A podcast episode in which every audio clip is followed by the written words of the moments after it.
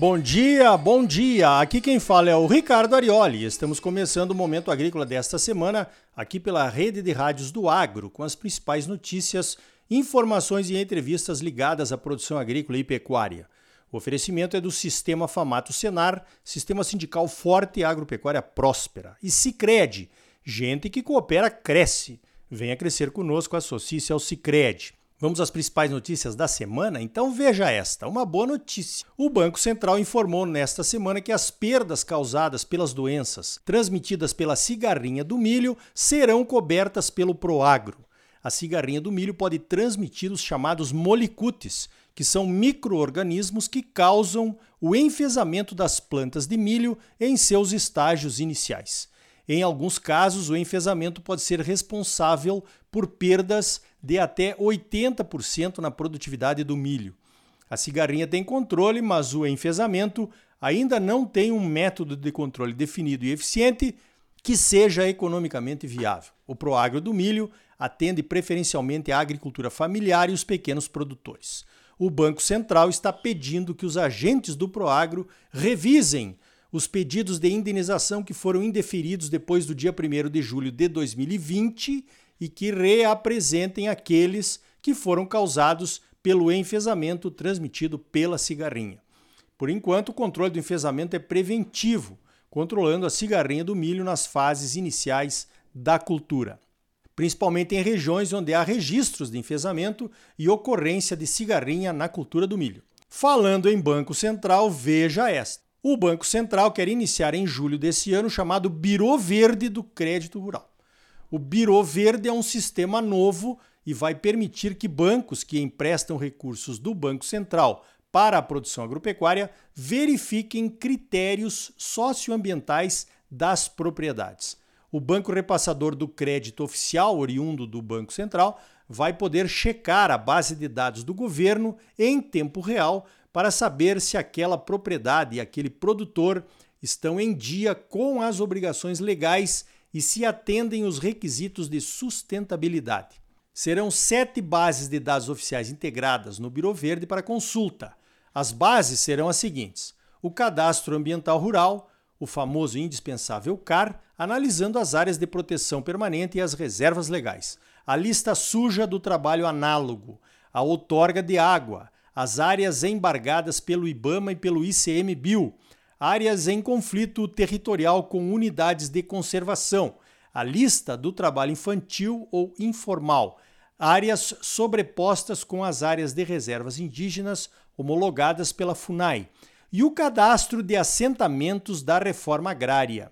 Barbaridade! Alguns desses itens já são verificados pelas instituições financeiras e pelas tradings.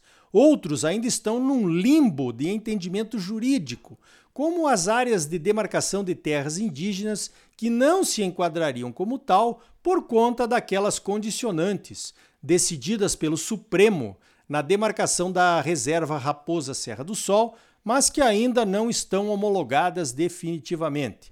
Dependem de novo julgamento do Supremo. Opa, eu falei Supremo? Bom, aí é sinônimo de pepino e insegurança jurídica total. Basta analisar o que está acontecendo por esses dias e ninguém tem mais certeza de nada. Um réu condenado em segunda instância pode virar um inocente amanhã, e você que nem foi julgado por nada pode virar culpado de alguma coisa que você fez ou até que deixou de fazer, né? Riscos jurídicos no Brasil de hoje. Voltando ao Biro Verde do Banco Central, a ideia é beneficiar os produtores que passarem pelas sete provas limpos e puros, com até 20% a mais no valor do financiamento. Na verdade, o Biro Verde é uma central online de informações públicas de produtores. E assim, passo a passo, o cerco vai apertando. Mas e aqueles pobres produtores que forem considerados impuros pelo sistema, porque estão na dependência de uma análise de algum órgão público? como uma secretaria de meio ambiente qualquer, por exemplo, que pode levar até 30 anos para terminar de analisar os cadastros ambientais rurais que já estão em suas bases de dados?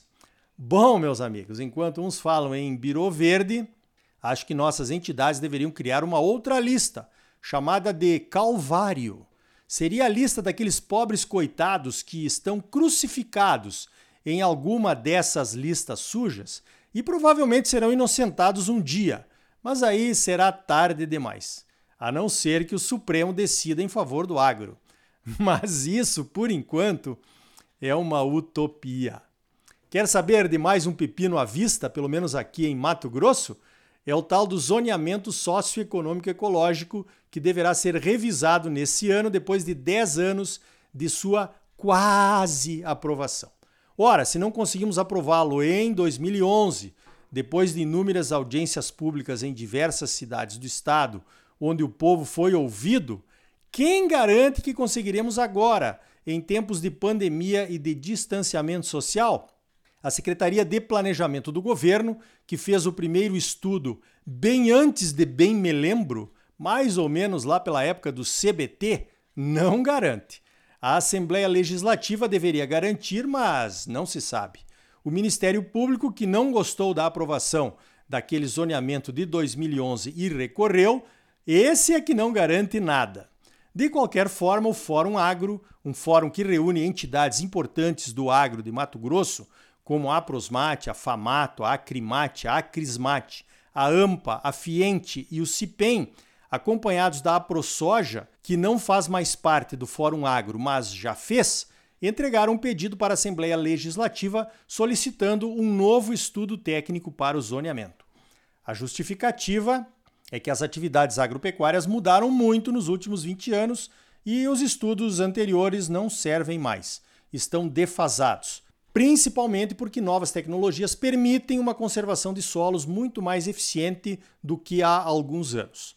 Falamos em segunda safra, cobertura de solos e integração lavoura-pecuária. Por exemplo, o zoneamento não deveria causar tantas discussões e ameaças. O zoneamento deveria ser um produto técnico baseado em premissas bem conhecidas sobre uso, manejo e conservação de solos. Solos mais frágeis exigem cuidados maiores para o seu bom uso e conservação. Chapadões de terra vermelha não demandam tanta atenção, mas também precisam de cuidados. Acontece que o zoneamento foi usado e está sendo usado de novo para restringir atividades agropecuárias mais do que já são restritas aqui no estado. Lavouras e pastagens ocupam apenas 33% da área do estado 67% da nossa vegetação é nativa. Mas para os pseudoambientalistas de plantão, isso não é o suficiente. Ambientalistas de fato somos nós, produtores rurais, que dedicamos as reservas legais e as áreas de preservação permanente dentro das nossas propriedades para conservação ambiental. O resto é patrulhamento. Mudamos de assunto? Sim, mas estamos de olho no zoneamento. Então veja esta. A apresentação da declaração do imposto de renda foi prorrogada para o final de julho. A nova data foi aprovada pela Câmara dos Deputados. Então, ainda dá tempo de você conversar com o seu contador para fazer uma doação para alguma entidade filantrópica aí da sua cidade. A doação é descontada do imposto a pagar você tem que se informar quais as entidades aí da sua região estão cadastradas e liberadas pela Receita Federal para receberem as doações.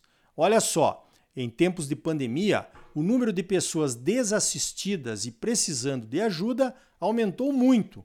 Muitas entidades fazem um ótimo trabalho de assistência social. Por que não ajudar? Tá cheio de casa da criança, a pai, asilo de idosos por aí, precisando de ajuda. Vamos fazer a nossa parte, é bem simples e o teu contador terá prazer em te ajudar neste gesto de solidariedade.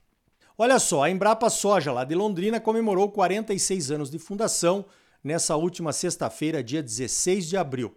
Comemorou em alto estilo, comemorou com uma live onde foi apresentado o programa Soja de Baixo Carbono. O programa Soja de Baixo Carbono deve estar pronto em dois anos. O soja de baixo carbono está sendo idealizado com foco no conhecimento científico agregado produzido nesses 46 anos da Embrapa Soja. Além disso, os principais princípios e critérios da soja de baixo carbono serão o uso pleno do sistema de plantio direto, a eficiência da fixação biológica de nitrogênio e a produtividade com os custos de produção.